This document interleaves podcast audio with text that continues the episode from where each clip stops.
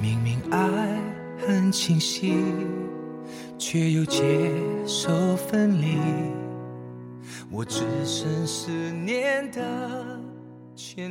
有一些人在默默地生活着，对于多姿多彩的现在生活，他们接受着，也参与着。然而，在他们内心深处，总有那么一点点的感觉，很难用语言来形容一种感觉。每当看到过去，听到过去，他们总会莫名的感动。激动、兴奋不已，感觉舒服、轻松，还有一些沉重。欢迎各位朋友依旧守候在 FM 幺二四八四五八中，我是你们的主播白建伟。我却还没答应我自己，明明爱很清晰。刮风了，树叶在沙沙作响。他独自走在校园的林荫路上，头发被吹得凌乱。他转过身去，像是看见了某个熟悉的背影，又渐渐消失了。只见一颗晶莹的雨滴打在他的脸庞，有些疼痛，心思这才回来，稍感烦躁。怎么会是他呢？我们可是在两个不同的城市。连风景都是那么的有差异，也都有了各自的生活，只是我一个人还在想那些回忆罢了。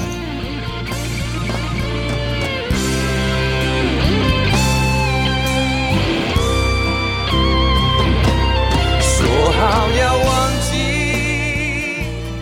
他很讨厌下雨天，不喜欢被淋得很狼狈的样子。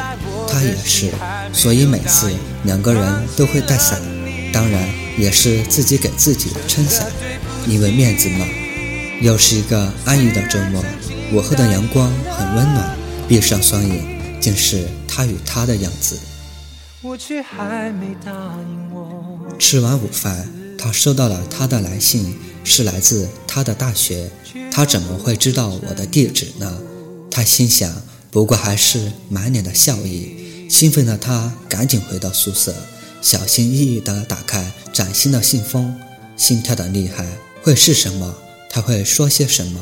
犹豫半天，还是轻轻地打开了短写的纸条。他的表情变得严肃，陷入沉思，嘴里念叨着这几个字：“想知道你最近过得怎么样呢？”原来这就是他期待已久的他的来信。怎么回呢？还需要回吗？或许他早就厌倦了，就像他不喜欢主动。然而，他也喜欢被动，就像下雨天，他不喜欢淋雨。然而，他也只顾自己打伞，就像明明只想去到有他的城市，然而却因为一场高考分隔两地。就这样吧，忘记却很难。三年会不会太久？也会不会不够漫长？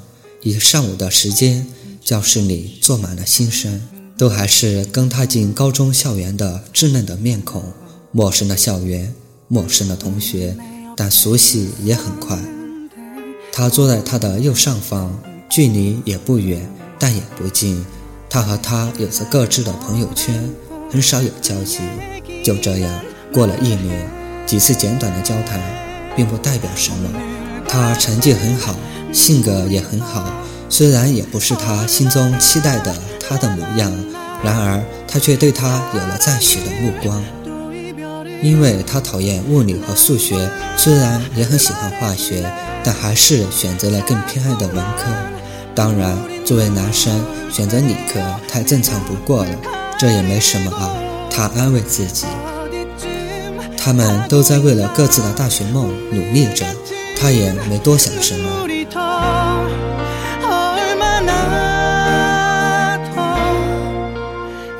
不知从什么时候起，他更喜欢抬头望着两个班级之间被阻隔起来的那面厚厚的墙壁，静静的发呆。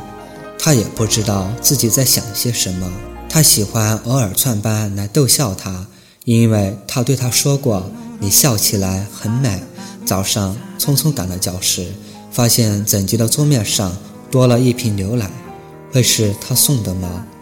他心里暗暗揣测，但他不想去打扰他安静的学习生活，只是默认了。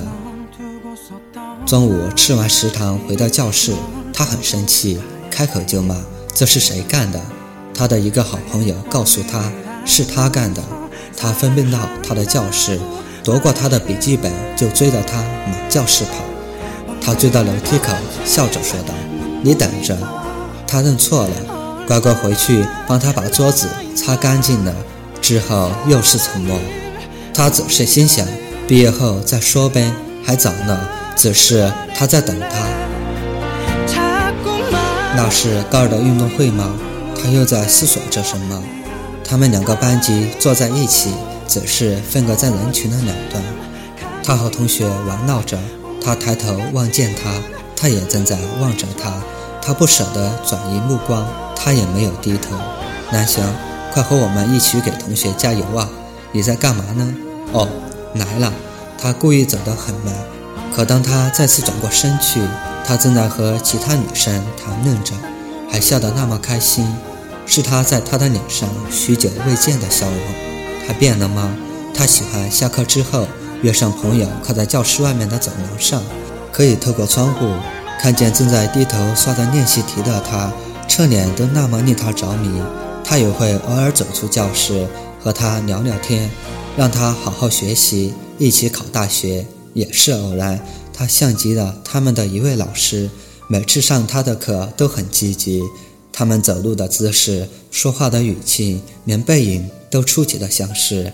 他也不知道给自己的承诺，去到有他的大学三年。他很努力，也很贪玩，他也如此。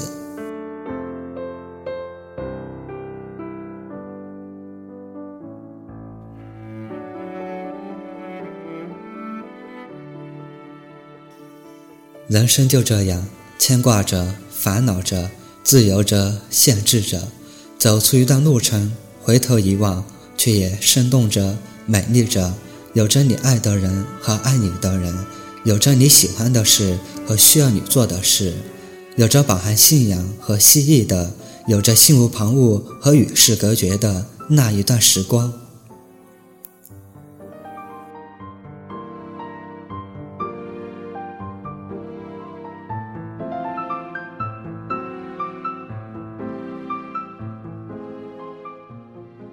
想要了解我们音之回忆更多的消息，你可以在新浪微博中搜索“音之回忆”，或在微信公众号中搜索 “FM 幺二四八四五八”。这里是 FM 幺二四八四五八，我是主播白建文，我们下期再见。